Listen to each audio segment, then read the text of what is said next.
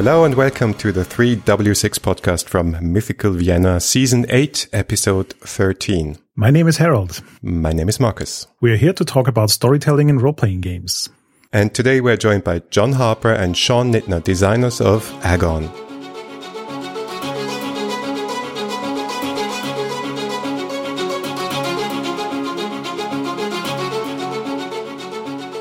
Hey, thanks for having us uh, on the show. I don't really think you need an introduction, but on the off chance that people haven't heard your names before, could you introduce yourselves and, and maybe um, as a like intro question, name your favorite Greek god or goddess? Yeah, I, my name's Sean Nittner. I use he, him pronouns. I am known for a couple of things. I am the obviously co-designer of Agon, and I was also the developmental editor on Blades in the Dark, which we were just talking about before the stream. I work for Evil Hat as the director of projects. And so I issue contracts and I project manage and I essentially try to facilitate amazing games like amazing, fantastic games to bring them to fruition. I am also the president and steward of Big Bad Con, which is a small gaming convention in Oakland, California. I, my favorite Greek god or goddess, uh, you know, I was just, I was just in the Louvre and uh, which is not meant to be a humble brag. I had uh, I had a rare chance to be in Paris for exactly one day, and so I went to Louvre and had all these amazing statues. And so the one that I'm remembering right now is that this this this absolutely killer uh, statue of Artemis. She was just looked super ferocious, and she was like hovering over everyone. And so right now, in my current moment, the Huntress Artemis is going to be my favorite. That may change you know, the Greek gods are fickle, so I can be too. Uh, that, that may change in, in a moment. Uh, how about you, John? Uh, yeah, hi, I'm John Harper. I'm a graphic artist and game designer. As Sean said, uh, you may know us from Blades in the Dark and, and other game projects, and the co-designer of Agon as well. It's so funny that you said that, Sean, because when you said, "Oh, I went to the Louvre," I was like Artemis. so we're definitely on. I know it's like she's right, the one there. right. Um, it's hard wavelength there, but I, instead of picking the same one, I would say Hecate for me right now. I always like the the uh, witchy types. So it was actually a, a not a, not contention, but a small point uh, among playtesters and developers when we were working on Agon that Hades was not one of the listed 12 on the character sheet for the game for the Olympian pantheon, where everyone says, "Where's Hades?" And I said, "Well, I, I had to have Hecate on there. I had, just personally, I needed that to be to be the case. And you can always write in Hades as your god if you want to, but no, no uh, slight intended, Hades, um, if you're listening. But it's Hecate for me." so a lot of us are familiar with Greek mythology, but still, if you read the original stuff, it's kind of alien to modern sensibilities despite all the superhero stuff, or maybe because of all the superhero stuff, who knows? So what are the aspects of the genre that were important to you to convey in the game? Like what, how do you decide what to bring into the game and emphasize and stuff like that? That was a bit of a tricky thing for, not tricky exactly, but it took some work to find the right level and tone for what we wanted to go for. And some of your listeners may know and some may not that that this version of Agon is a second edition, a, a retooling, a reboot of of an older version of the game. Um, that uh, was a similar format, heroes going on quests for the gods, but it was slightly more rooted in in the written myths and the Iliad and the Odyssey as we know them today, and that was good for the game back then, and you know it worked it worked fine. But when Sean and I started retooling it, we noticed in our playtest that we really were gravitating towards a much more loose interpretation, something that was much more over the top, even than the superheroics of Greek myths, and something that didn't tie itself super closely to the sort of scholarship around those works, mainly because we wanted players to feel very free to not need to know all those details coming into the game and free to make up their own interpretations and their own elements for the game. So we, we wanted to have those touchstones, those familiar names and ideas in those in those myths and stories, without really rooting it in the specifics of, of those narratives.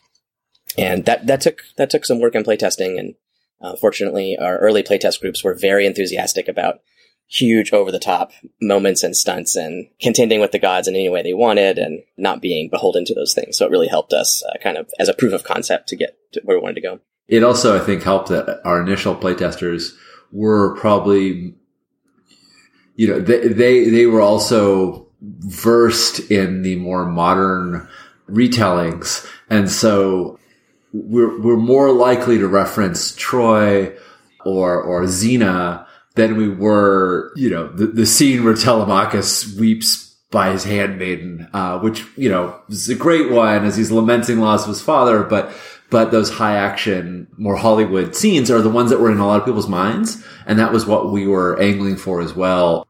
To really, like John said, to, to use those touchstones, to use those names and those places and those things that, that still percolate down, but allow a more modern sensibility to it, both in terms of like the action and the tempo and the, the, pacing of it, and also a more modern sensibility in terms of the, the representation that we wanted to see of, you know, different marginalized identities being present in every way as much a hero as, as anyone else was in, in the story. Yeah, totally relate to that. I think Clash of the Titans, like the Harryhausen version really made my fantasy sensibilities long before I read Lord of the Rings or something like that. Uh, but let's talk about heroes, um, like in the original sense of the word.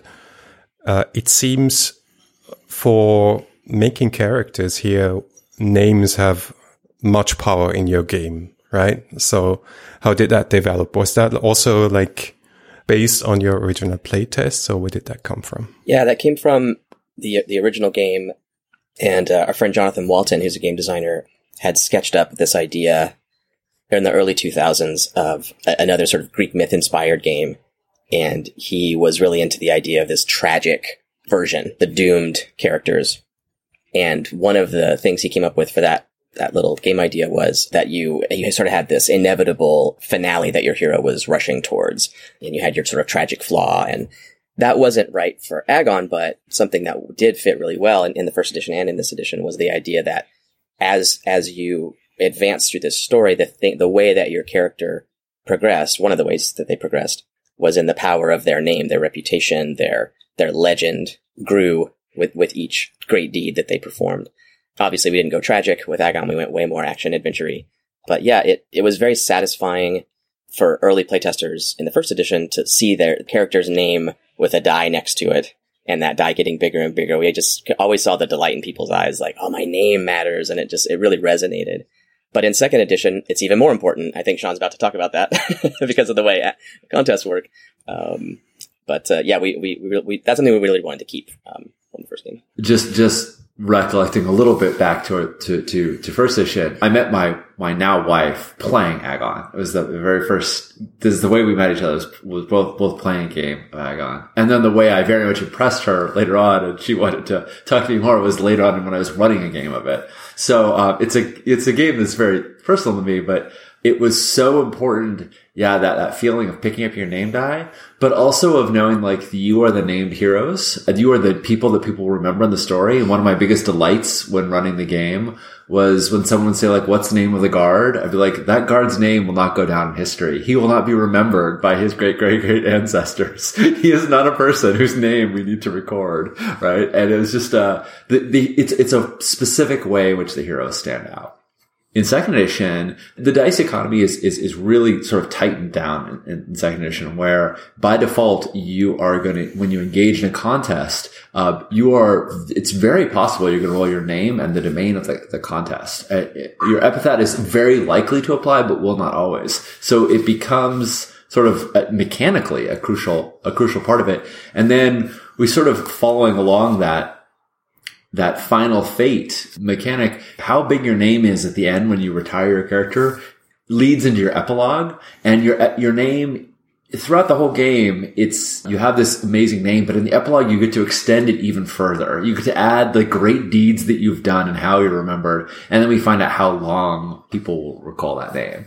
That's maybe not a part that everybody always gets to. You know, not everybody completely finishes a hero and sees them off on their end. But it's just such a delight to me that even if a few people get to enjoy that experience, it's a really wonderful thing to like see that this, your, your, your name is completed when your story is completed. There's a nice, uh, bookend to, to that experience. I think the whole naming part is so crucial, as you already mentioned. It's the, the touch points that people know of. And if a, a, name of a god is missing, then they complain about it and stuff. And that also, I think, is kind of like ties into that whole heroes becoming more powerful and what are gods thing because what I always liked about Greek mythology is that the gods are so relatable in their personalities. They're so human in a way, but at the same time, they're still gods, like literal gods. so how do you even approach that from a game design perspective? How do you, if you know you have to have gods in your game, how do you approach the mechanical side of getting them into the game? It goes back, for me, goes back to my early, early contacts with role playing games before I played my first one, which was Gamma World, strangely enough, not, not Dungeons and Dragons.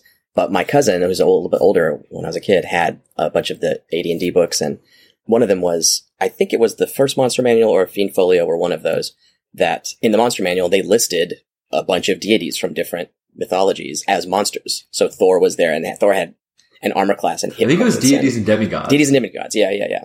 That always stuck with me that if you, if you include the, the, the so-called gods of your pantheon of your world, but you give them statistics in the game system, that makes them reachable. Like it just, uh, it, it instantly sort of humanizes or normalizes them at, instead of this ethereal thing. You can engage with it mechanically. You can have a fight, for instance. So with Agon, we wanted to do a similar thing where we have sort of men, monsters, and gods, and they're all in the same kind of pool of, of ratings and stats and stuff. And yes, the gods have powerful, bigger dice often, but because of the way the scaling works in the game, they're not that far away from your capabilities. If you can position yourself in the fiction with the right tool or the right circumstances, you can, you can contend with them mechanically. That was an important thing for the game. Just again, going back to the Xena idea, like every other episode, she literally fights Ares. Like she punches him in the face, like all the time. We really wanted that component in play.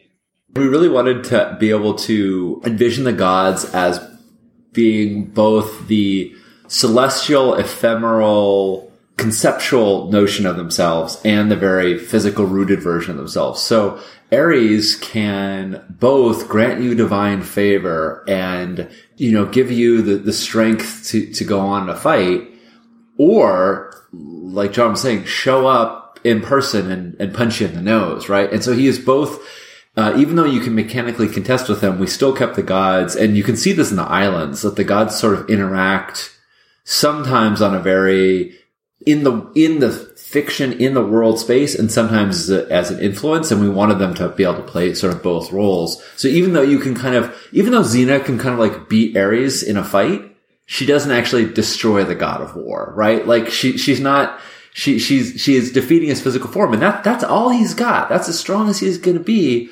but he's still something else as well. And so we, we try to depict the gods in the islands in both senses. And like John said, you know, the die pool ranges really aren't that far off. Like, mortals are going to start, your heroes are going to start like the D6, D8 range. Monsters are going to be in the D10s and gods are going to be D12s. But a god can still roll a one on their d12. You know, it's still it's still not a, a inescapable doom. So there have been lots of fun games uh, where the players have decided to uh, just say no. Uh, whatever the gods wanted, we're we're doing something else, and if that means a fight, so, so be it. And and that, that can turn into long term consequences. There's wrath that you track as the strife player in the game, and that wrath can follow you and make future contests harder. And it, and if you continue to spurn the gods, you're, you're in the fiction of your heroes' lives, they're going to become more miserable, but in the action at the table for the players, they're going to become more exciting and dangerous and fun, hopefully. So we wanted some way for the gods to be kind of quote scary through wrath and, and, and messing with the heroes in a way that w- would uh, make things tougher. But we wanted it to always be in the, in the space of, of adventure and not tragedy and doom. And specifically, they make your life more perilous and greater peril means greater glory. So yes, it is harder to overcome a challenge because there's more dice going against you. And yes, there's a greater chance that you're gonna, you're gonna suffer pathos. Uh, but that itself is also cool. Uh, as your characters get closer to agony, their fate advances. When their fate advances, they mechanically advance. So as they get closer to their finale, they do get more powerful. But when you do overcome it, it's that much more glory you, you reap and your name die advances. So there's all of these sort of mechanisms that we were sorting out. And Ooh, we call it Agon second edition, but it's really Agon 13th edition because we like reinvented this particular set of wheels so many times to really reinforce each other. We kept saying, we got it, we got it, it's done, it's done. Stop, no more development, we finished it. We'd run another game. Oh, someone broke it. Okay. I think I think there were at least two times where I had to send Sean the really dire message and say, "So I have just taken this out completely and I've started over. I, I know it was working well, but I don't like it enough.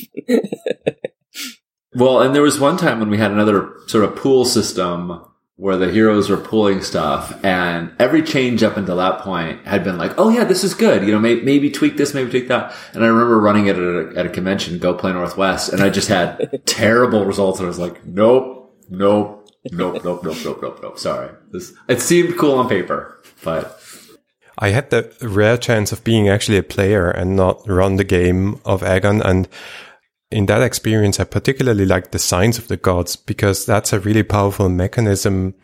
On the one hand, it's very thematic, right? It drives the story forward and it gives me as a player or the group of players a lot of agency because we, we are here to interpret and we spend time discussing what do the gods want with those signs and that's that's pretty cool so what were your goals with that for me that was inspired by a game called dogs in the vineyard by vincent meg baker you you it's you play a sort of itinerant preachers in pre-statehood utah in the west of america. You travel from town to town and and sort of deal with community problems and and crisis of faith and that sort of thing. But one of the cool elements of that game is that the, the characters, the, the traveling characters, are sort of anointed to this position by the, the other faithful. And the game says whatever they interpret as the proper, you know, code of conduct or religious doctrine or whatever is, is right. And the people there won't necessarily accept what their interpretation is. But in terms of the game and the players at the table, they're free to interpret that and follow through.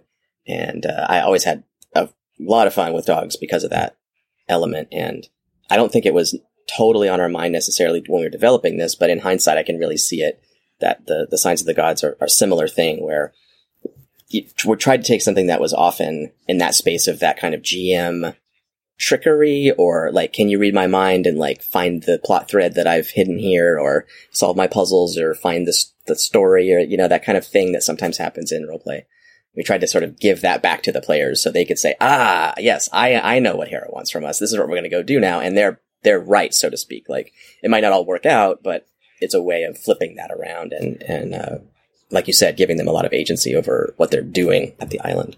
That was also an important goal for us was to, to the strife. You know, we don't we don't have a GM in the game. We have a strife player, and the strife player has you know a lot of roles they're very similar to the GM, you know, and, and if somebody calls the strife player the GM, you know, we're not, Zeus won't strike them down a lightning bolt. But, but one of the big things that we wanted to do was reduce the strife player's role to just a very few specific actions to reveal what's going on, to call for contests and, and to insert, and sort of judge their outcomes.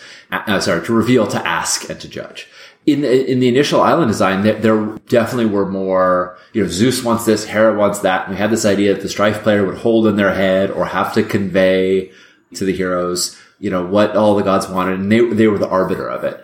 And not only was it less fun for the players because, like John said, they had to do this like, did we understand you right game? But also it was more work on the, the strife player to, to, to hold all of that in their head. And so now it's presented as, well, reveal this. Your first job as strife player to reveal this, reveal the signs of the gods. But, you know, then ask the players, like, what do you make of this? And not to have to constantly be thinking in my head, okay, well, Zeus wanted them to do this. So that means if they're going against it, he's going to be mad and I got to interject him. You know, it's really, they're more able to follow the flow of the play of play without having to be too hung up on their notes, as it were. Like their notes are shared. Everybody sees the notes when they come out. So it becomes a, a, up to the group to decide the meaning of those. Okay, final Greek gods question, but I also like uh, how divine favor becomes the timing mechanism for the whole campaign via the vault of heaven. Was it important to you to have a defined endpoint for an Agon campaign?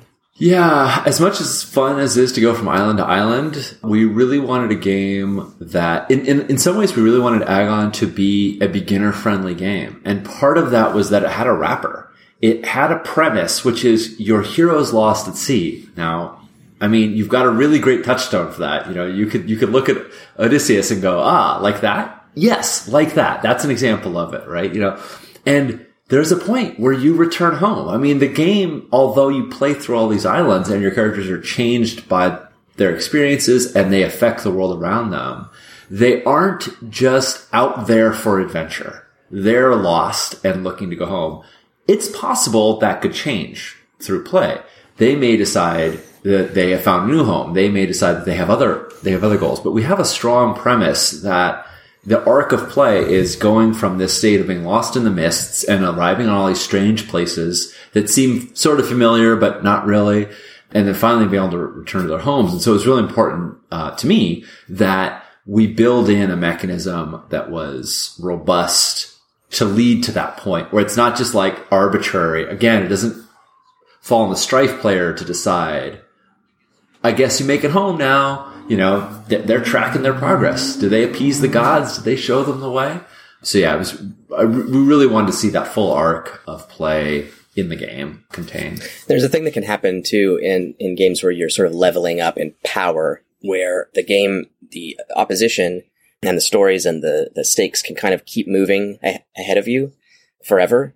There's nothing wrong with that, but there are a lot of games that do that. And we were thinking, well, like it's it, it's fun to level up. It's fun to add you know more stuff to your sheet and and to defeat more powerful foes.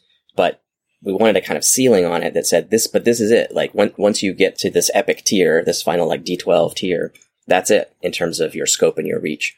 And so that married well with this idea that there is an ending. You don't just sort of play forever. Like Sean was saying earlier, the, that ties back into your, the end of your journey. Your hero may retire during play and we look at your name die to see kind of what their legacy was. But also, if you if you do make it home, that's another element in the sort of epilogue, which is a little better, kind of a better outcome um, in terms of your hero's legacy. So, yeah, we we wanted that both in the terms of the fiction, the characters are really trying to get home, and also just kind of a novel gaming experience. It's I've been playing for a long time, and it's very very rare to have a completion of any RPG series, like a definitive end to something and also to have your character kind of be almost eulogized, you know, to sort of say like, yes, this is who they were. This is what they meant to us as players and to the, in the fictional space. And now we're done with them. It's extremely rare to do that in any, in any RPG play, I think. So true. Since we're already talking about structure, so short anecdote first. For me personally, Blades in the Dark was a very, very interesting experience when I first read it because it totally felt like a story game, but it had so much more rules than the general saying of like story games are rules light ever could like follow. And looking at Agon, it's obvious that it's not Blades in the Dark, but there are some patterns that are similar like one roll resolutions and group actions and the phases, negotiating dice pools and so on. So is there kind of like a underlying philosophy of things where at the moment you think this is like just good game design and these are interesting frontiers at which you want to design? Or is this just like the natural evolution of one game from the to the next one? In this case, I think it was that the games have similar needs they're both games about a team of people that generally do things together. Also, like you said, there's a structure. There's kind of an uptime and downtime cycle being on an island and then voyaging between and back and forth. So the fictional kind of structure of what the characters are doing in the story is similar to what you do uh, in the fiction of Blades. We needed to solve those problems again and we'd already kind of found some good solutions in Blades. it was always happening. Sean would always joke uh, when, during Agon development because we'd hit some point where I finally would like, okay, no, I fixed that thing that was not working in playtest, and here's this new version. And Sean would be like, so you mean like stress uh, from Blades? I'm like, well, yeah, I, it's not that, yeah, but okay, yes, basically, yes, that is a good, that that, that does work. You're you're seeing the underlying structures there. I don't think that that's necessarily where I'm seeing like like so-called good game design as a structure, but I do think we learned a lot of lessons from developing Blades, and because the needs of this game were somewhat similar, I think some of those same lessons sort of informed what we did with Agon 2.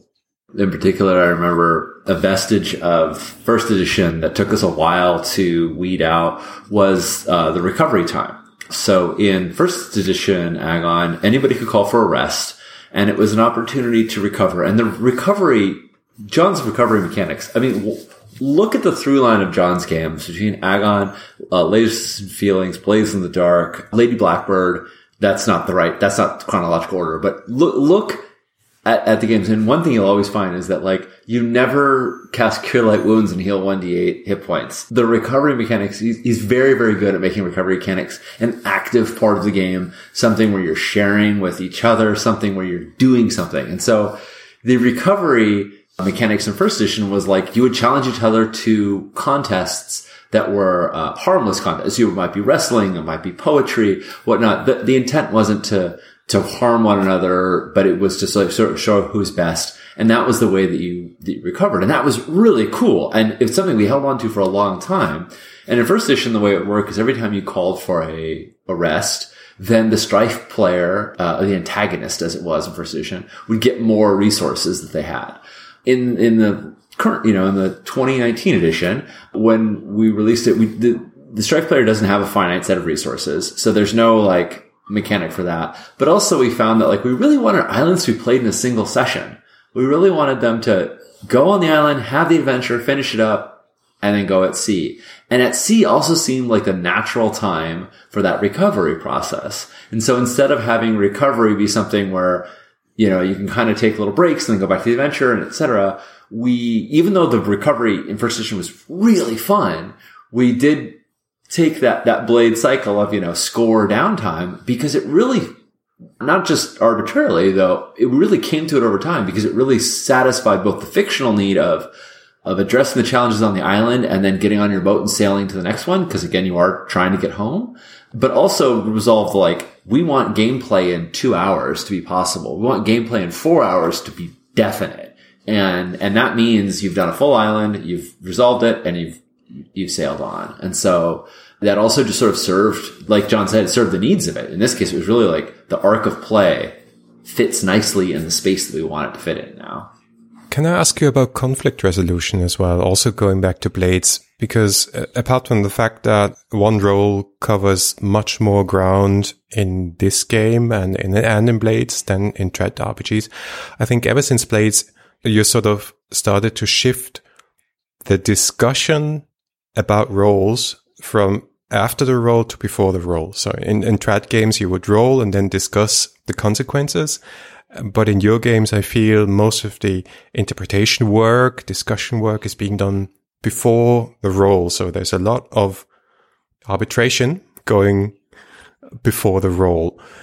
I'd be curious, is that, was that like a conscious design decision or something that is just mirroring, just quote unquote, is mirroring your play style that you would discuss more before you roll rather than yeah throw them dice and see what happens.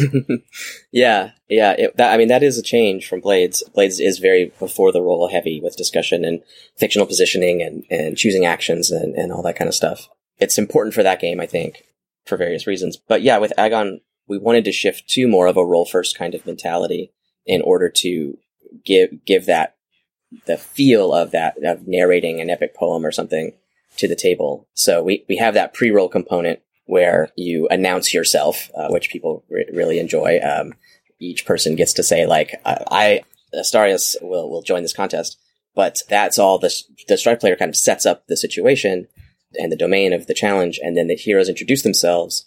But then you know we have this this kind of like hold your breath kind of thing there where we don't narrate anything. We don't say what our characters are doing until after the roll. We've sorted all the results and then we go from bottom to top and everybody gets to say their piece and the, the winner gets that cherry on top final moment to have their victorious um, last narration. That was not in first edition and that wasn't in, in second edition for a long time. Ordering the characters, the ordering the players' inputs was a really complicated thing. And in, in this game, in Blades, you know, you have group actions, but generally for a lot of the game, you're going to have one player rolling for something. And if it's a group action, it really is more like someone's leading and then everyone's kind of sort of helping them. But with Agon, since the whole whole contest is done in one go, we had some struggles there in playtests of who's, who talks first, who is deciding whether or not to spend divine favor first. Am, am I going to spend a bond? Oh, you're spending? Okay, then I won't. And all this kind of back and forth was slowing the game down a lot, a whole lot. And we used to have rerolls in, in the game, which was another thing that was a big problem. Yeah. Rerolls were something I really loved until John finally said, yes, but they make everything take so much longer because you'd say, okay, here's the final results. And somebody like, wait, wait, wait, I'm going to spend some fate, you know, uh, uh, spend some divine favor and, and, and change that. And then you'd be like, okay, now we have the final results. no, wait, wait, wait, wait. You know, and it just, and if, and if, especially if the strife player re-rolled and changed the outcome from the heroes prevail to the heroes suffer, it was really a buzzkill. And as a strife player, I tended to roll max on dice a lot. Uh, I'd roll, I'd pick up my 1d8 and roll an 8 on it. I'm like, well, I guess I'm going to roll that 8 again, that d8 again. Oh, look, I got a 15, you know, it was, it was, um, it wasn't, it didn't add a lot of fun, fun to the game. And especially, as John was talking about, like the narrating action before and after the roll just not only take a long time, but also would cause some confusion because you kind of didn't know how much you did. So you're like, I don't want to say I accomplished the thing because we don't know yet. We found that as a sweet spot. Uh, for me, it came from the, the sort of like the joy of describing afterwards came from playing Dread, which is an amazing game by uh, Epidiah Ravachol, which is played with a, a, a, tower of stacking bricks that you pull out one and place on the top. Many people may know that as Jenga, but uh, I would always love like pulling my brick out like a good portion of the way and then like stopping and like describing my character's narration, like what I'm doing and like we don't quite know. And there's that like, like, that like point of tension there. And for us, it was that like, okay, we all know what's up. And then we'll have to roll our dice and see, okay, but how did it go? Um, you get that, that fun release when someone's like, ah, I got a 14, you know, I, I did it. And so we, we make a space for that particular kind of activity, that, that particular time to figure out where you stand in, in face of the peril. Yeah, and I think it helps with the heroic aspect of the characters too. The strife player goes first. We see that they have a 12. Then we introduce our heroes without saying what they do. We all roll. I look down, I see I have an 8. I know my hero's suffering in this contest. I haven't said yet that I'm doing some grand maneuver and then falling flat on my face because I got an 8. I haven't said anything yet. So now I know that I have the eight. I know I'm suffering. Now I can really lean into that and talk about how I strive and strain and the sweat of my brow and the cru- cruel fate, you know, makes the blade slip from my hand. If only uh, I hadn't, you know, pissed off Hera or whatever. Um, it's, I get to keep it in my hero's kind of idiom. And that's another thing we found in playtesting is people, when they, when they're not setting themselves up for success every time and then sort of gambling on whether or not they hit it, if they know before they talk, before they narrate that they failed, people relish the opportunity to describe their own setbacks and and then on the flip side that that ha- having that final say when you're the top the top roller is also there's a lot of delight there where just sort of listening to everyone say what they've done and then say ah yes well you all may have done some cool deeds here but he, I am the best and this is how I you know top everything that you've done and so yeah it it solved the problem of coordinating all the players talking about what they're how they're engaging with the contest. But once we sorted that logistical problem, it turned into a good sort of storytelling component for the game. I feel like you turned group rolls from Blades into the default here. If you look at most traditional role playing games, teamwork is more of the exception. And here it's the default.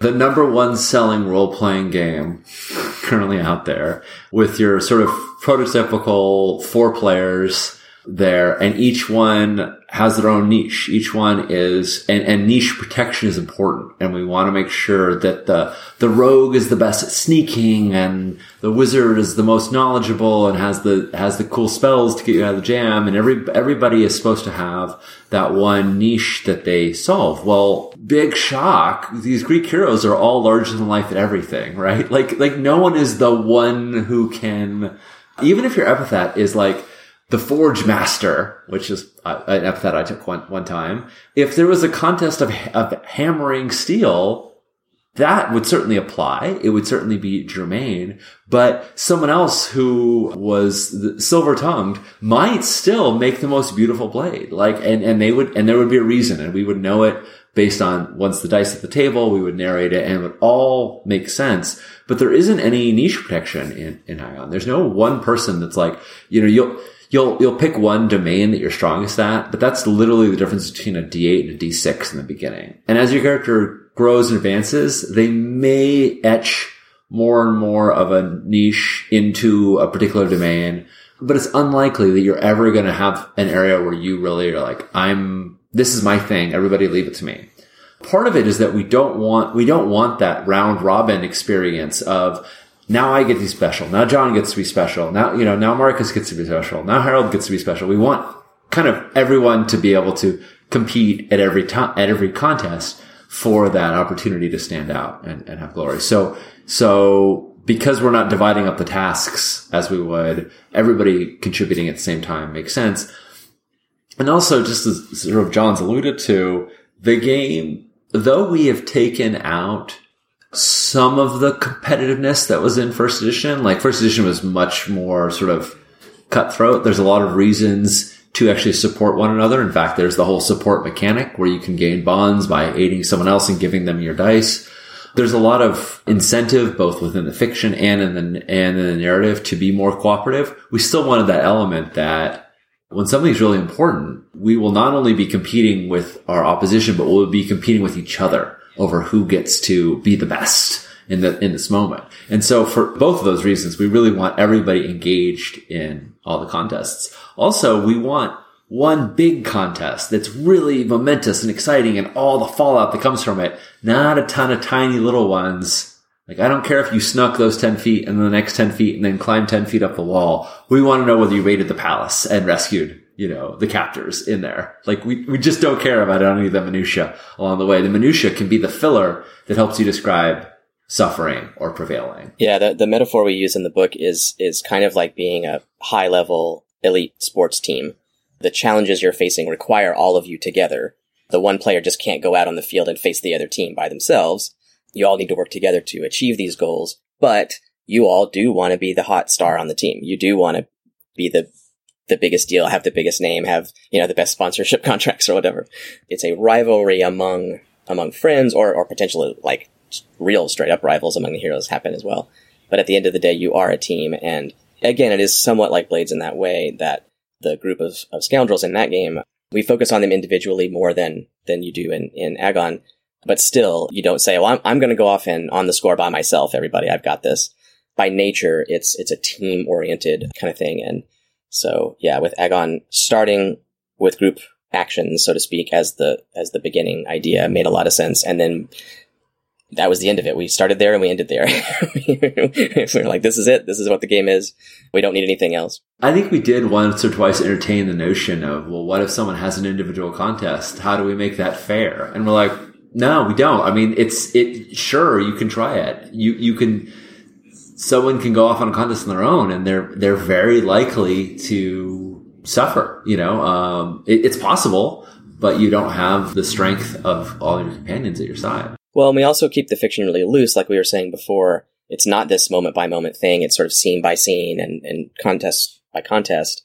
And because if someone does go off on their own or try to do something by themselves, they stand to win the entire share of glory on their own. And so since the fiction is loose and since the glory uh, reward is always hanging out there, what we noticed in playtesting too uh, was that someone would say, "Oh, I'm going to go off and do this thing," and, pe- and people would just jump into the contest and go, "Well, I know you're doing that, but while you're doing that, I'm distracting them." And oh, and I'm climbing the wall, and it would it would turn into a group contest even already because no one wanted to sit back and watch the one person win all the glory while they weren't involved. So, and to that end, we really had to figure out how do we do the thing where we say this is a contest of blood and valor. You have to fight the guards, and someone's like but I want to sneak up behind him, trick him. And someone's like, well, I want to talk to them. And you're like, are we having three contests here? And we said, no, we're not.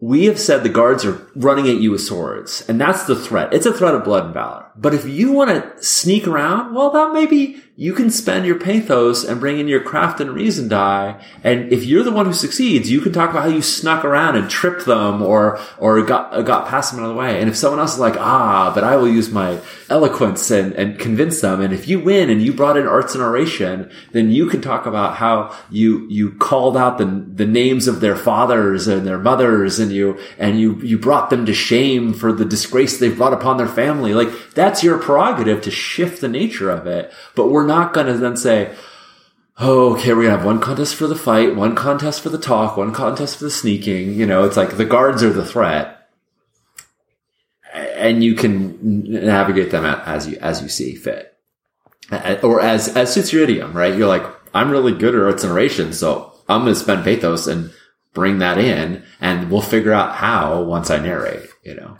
Okay, now I have to ask about the battles because all you told me so far sounds like you, you looked at what you had and were like, yeah, well, showdown, maybe we need something bigger than a contest mechanically.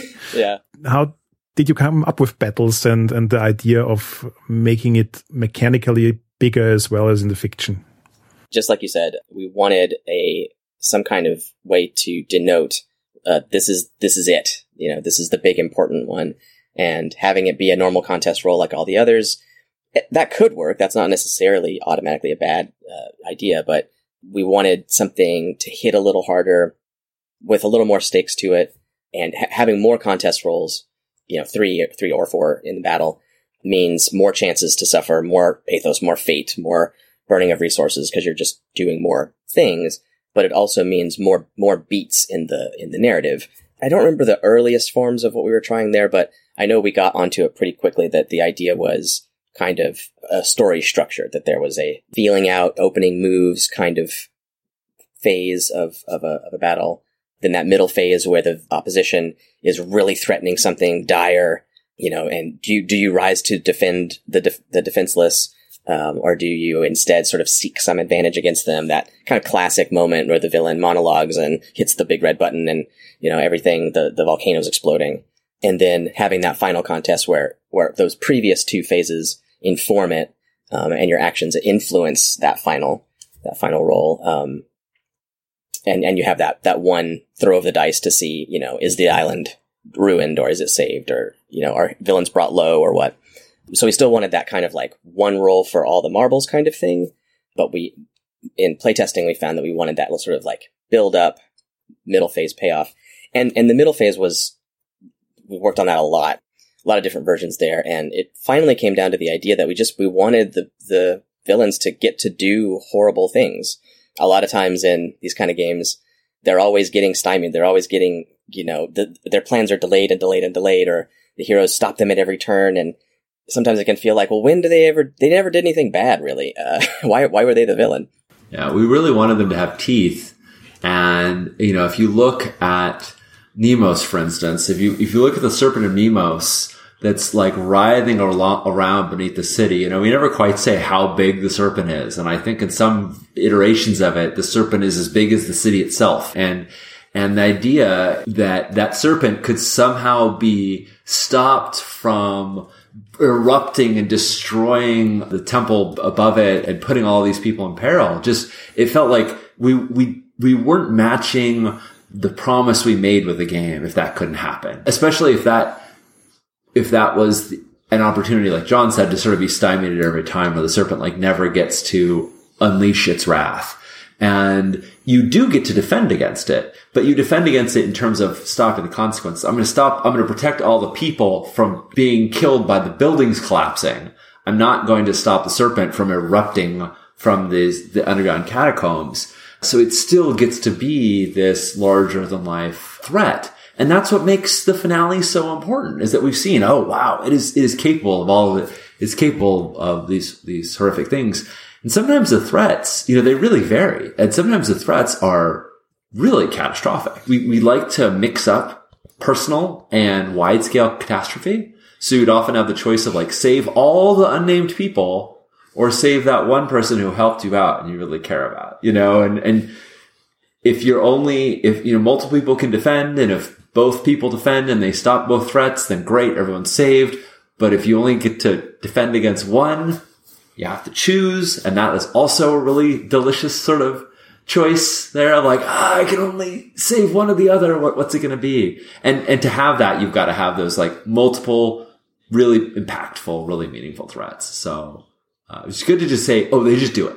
Like it's not, they don't have to roll the dice. They just do it. You, you can, your, your best bet is to try and stop the, the, the fallout from it. I'd like to talk about Paragon because you, you open up the Agon system for other designers with new playsets, settings. What playset surprised you the most? Which ones are you still waiting for? What surprised me the most? I'm just flipping through here. We've gotten a bunch recently, just on on the main Agon website. Now there's like 14 or something listed, and I, I think there's more on itch at this point. In some ways, just scanning through the list here, Sean's maybe it was the most surprising one. Sean has a, a playset called Surge Protectors, which is Saturday morning cartoon Transformers inspired, which I didn't see coming as an as a Paragon set, but it makes so much sense once you see it. Like obviously, yes, it's a team of heroes all fighting together against you know dastardly villains and having their weekly adventures and stuff. But to speak more broadly, just for the listeners here, that with Paragon, because when we were developing second edition, something I like to do that I also did with Blades and some other games is kind of take them into a different space, take the systems into a different type of fiction or a similar type of fiction, but a different, tr- different trappings kind of feel it out there to see what I might be missing or new ideas. So towards the end of Blades playtesting, I did some sort of near future mercenary kind of um, stuff. And that helped me kind of like see like, oh yeah, equipment and stuff doesn't need all these systems and stats and things. Like that's not important. And so with, with Agon, when we were struggling with some things, I thought, well, let's try it.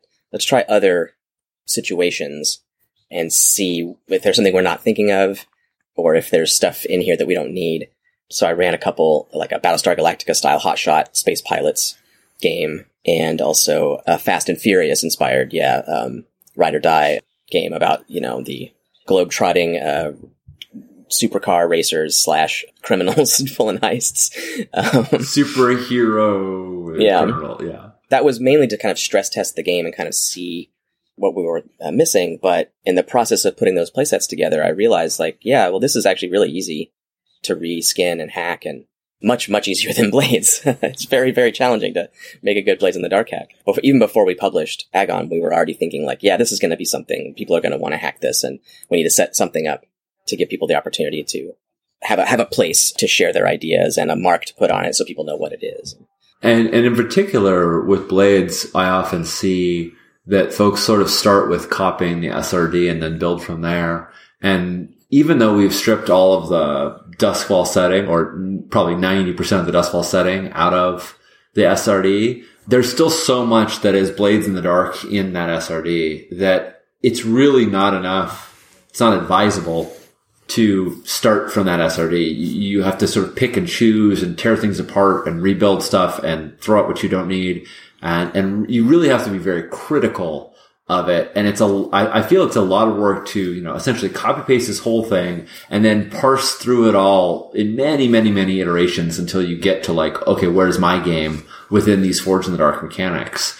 And with Paragon, we really wanted to make it so that all that heavy lifting didn't have to be done to create your iteration. Just take these mechanics. They work fine for a lot of big action, style stories and there's plenty of genres and plenty of ways in which you might want to implement those. And you don't have to reinvent it all. You don't have to make it all up first you know make it up. You can rename a few things and change the particular challenges the particular encounters but it's a much faster process. You know just like john said you know we were playing ride or die while we were developing agon and you know ride or die was the thing that like gave us an idea for trials that we like put in for a while and eventually took out, but it like helped really helped us refine the way we refine the way we presented trials. So yeah, we wanted to make it accessible. But all right. because I haven't forgotten your question of which which ones we're really excited about. And I just want to put a, it's, it may be because it just came out. So, you know, my squirrel brain is like, ooh, shiny. Tim Denis' Odyssey Aquatica is just absolutely gorgeous. It's so well thought out. The layout and art implementation like speaks the game. The la- the art language of the game is just like mm, I love it so much. Uh, and this is me being someone who's privileged to work with John Harper, whose language, whose layout language is, you know, five star, incredible. Odyssey Aquatica really just, it just pulls you in, like like you're you're sinking to the bottom of the ocean to find some delicious treasure, and and and the treasure is the game. It's it's so beautiful, and maybe very close to most surprising, along with Surge Protectors as well. Someone making something based on like the Life Aquatic film for Paragon. That's a bit strange, but it works perfectly. And like Sean was saying, it's gorgeous. It, it actually made me kind of restart a layout project I've been working on when I saw uh, Tim's work on that. I realized I was totally going down the wrong road on this other project and was being too traditional and too timid with it. And I saw Tim's uh, work on that Paragon playset, and I just took, I threw out what I was doing on that other project and started over in this much more bold ah, way. I, I was wondering, I was wondering, uh, there's a draft you sent me a while ago, and I was like, wow, this is really out there. uh, uh, that makes total sense. Yeah. I, I, assume that's what, what, uh, sorry, sorry folks for Inside Baseball, but yeah, yeah, I, yeah that Tim, Tim's work is always very inspiring, but this one just really got me. So, yeah. So I have one last question and Sean, thank you so much for giving me an easy segue my day job is a graphic designer. So John, you're just like my personal design hero when it comes to role playing games. I really, really, really love all the games you've brought out in the last few years, especially with Agon. I think like the character sheet design is so extremely well thought out and built in a way that it interacts with the game and works well with the game and the mechanics. So I would love to hear any kind of stories or insights you can give us into the design process behind it, like visual design process yeah, behind it. Uh, thank you so much for saying that. First of all, that's very kind of you. Um, for me, it, pretty much every uh, game project is born out of Photoshop, Illustrator, or, or InDesign. Um, I almost can't work on it until I have something pretty in front of me.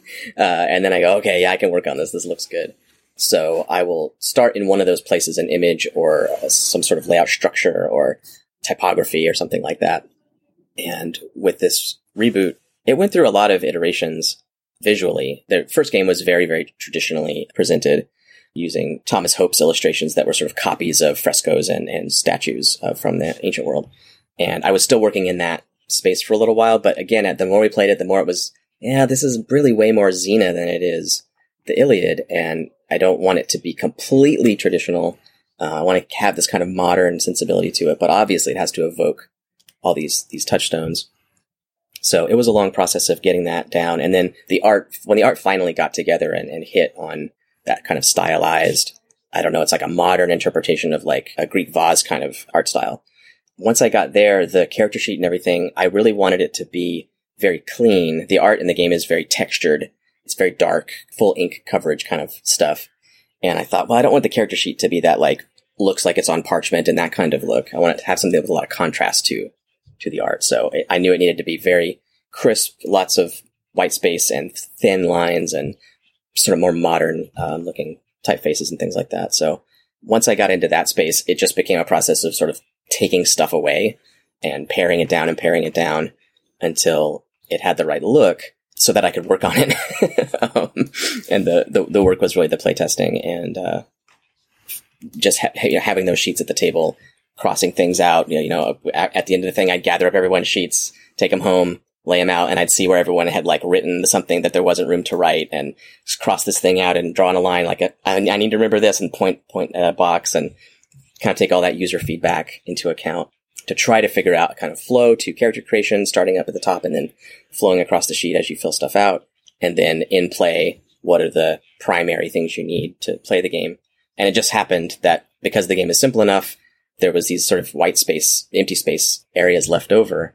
So we get to have fun with like a shield where you can draw your character's symbol on it and then, uh, some prompts and, and sort of rules information there for players to sort of reference in play. Because that's that's that's one of our goals always with blades. Obviously we did it and with agon 2 we want the really good character sheets and reference sheets so you can play the game at the table without having to crack open the book even. That's always a big priority for us. So the same thing with the strife player sheets and the vault of heaven that you're tracking and with the stars the constellations in the sky and all that. It really was a driven by usability but none of that stuff could be could even be really begun until I had that that foundation, that stylistic foundation. Because for me, that's just that's how I like to work. I want to tell a story about an embarrassment of riches.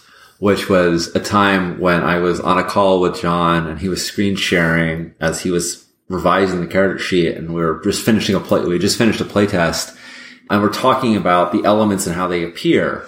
And it was specifically, we were talking, and you, you touched on this a little bit. We were talking about like the order in which they would appear so that on the character sheet, your name and your, your, your epithet, your name, your domains, your, your favorite god, all that appears in a particular order because that is the same order that you would say it in play. We really wanted that experience of play to be like, that you could literally look at your character sheet and read bits of the character sheet right into the game. Like I give, you know, strong armed Theodos chosen of Hera will engage in this contest of resolve and spirit. And that you could just literally read down it and, and, and present it. Not, and not only so that you could sort of speak it that way, but also so that the information was right there when you wanted it, you know, as you needed it. And the sheet wasn't quite in the shape to do it. And I, I just remember having this moment of awe where John is like, Oh yeah, that doesn't work. And he just starts like deleting items.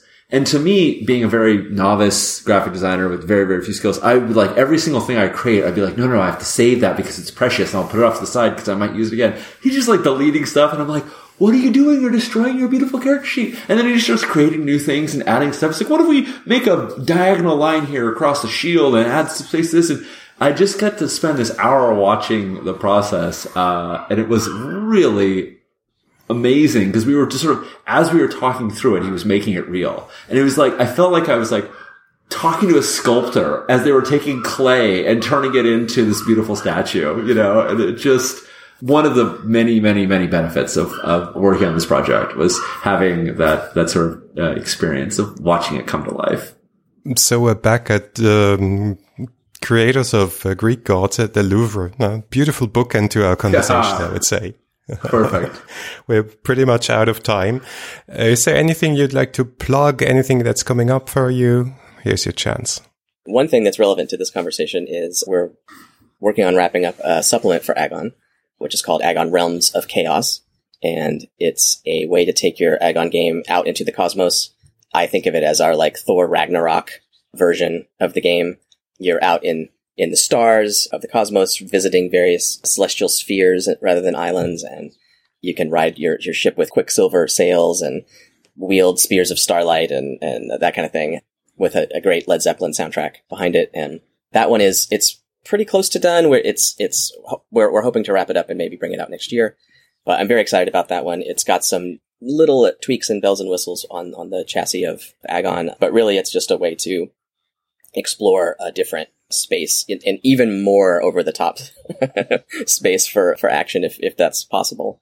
Yeah, it, it does some really beautiful things too. I love the structure of Agon, but Realms of Chaos gives you a home. Uh, you're, you're not sort of lost in the stars as you were lost at sea. You have this home that you care for and you build the community that you help foster and build in that home is really your found family, uh, or can be.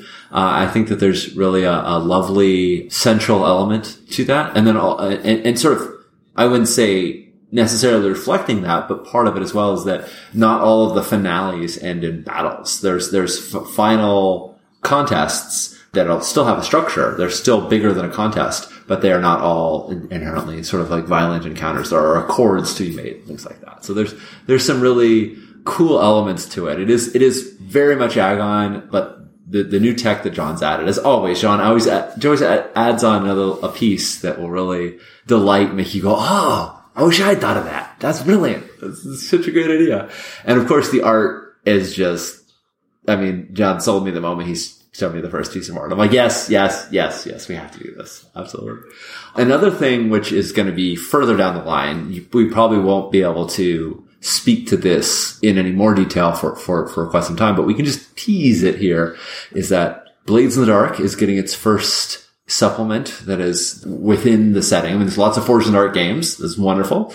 But we are developing the Dagger Isles and Pam Punzalan, who is, who we've been working with for some time, has been leading up a team of folks who are all She's, she's Filipino and there's a lot of Filipino authors on it, but we have a lot of other Southeast Asian authors from Thailand, Indonesia, Malaysia as well to bring the Dagger Isles alive with cultural touchstones and cultural influences from Southeast Asia. So it's John and I are trying and you know do our best to facilitate and stay out of the way as they are just making this amazing setting with new playbooks, new crew types, really really cool elements to the Dagger Isles uh, to really bring it to life. So that's gonna be a ways off. It's a long time in the making, but it's uh, very exciting project. Yeah, I'm thrilled about that. It's it's really cool to be the creative director on a project and see the amazing stuff that they're making for the setting and those other elements of the Blades in the Dark setting that are very vague, a name on a map almost for players to interpret for themselves. And, you know, walking that line of like giving lots more information, but also creating even new, more new spaces for players to interpret stuff and add their own spins. And they're doing a really good job with, with that tricky bit of work to infuse it with all this flavor and color. And like Sean was saying, like bring those cultural touchstones to fruition while still leaving room for people at the table to create cool stuff.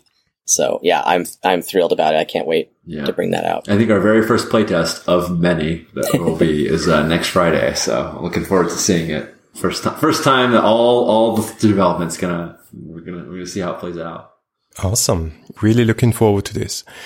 Guys, thanks so much for joining us. This has been a delight. Thanks for spending so much time with us. Thank you. This was wonderful. Yeah, I had, had a blast talking with you both. Thanks for listening to episode 13 of season 8. We love to read your feedback on Facebook, on Twitter, and on our website on 3w6.fm. If you want to talk to us personally, you will find Marcus on Twitter at Vienna and myself at Heckmüller. If you like this episode, please consider writing a review on Apple Podcasts. Or even support us on Patreon. Thanks so much, and until next time.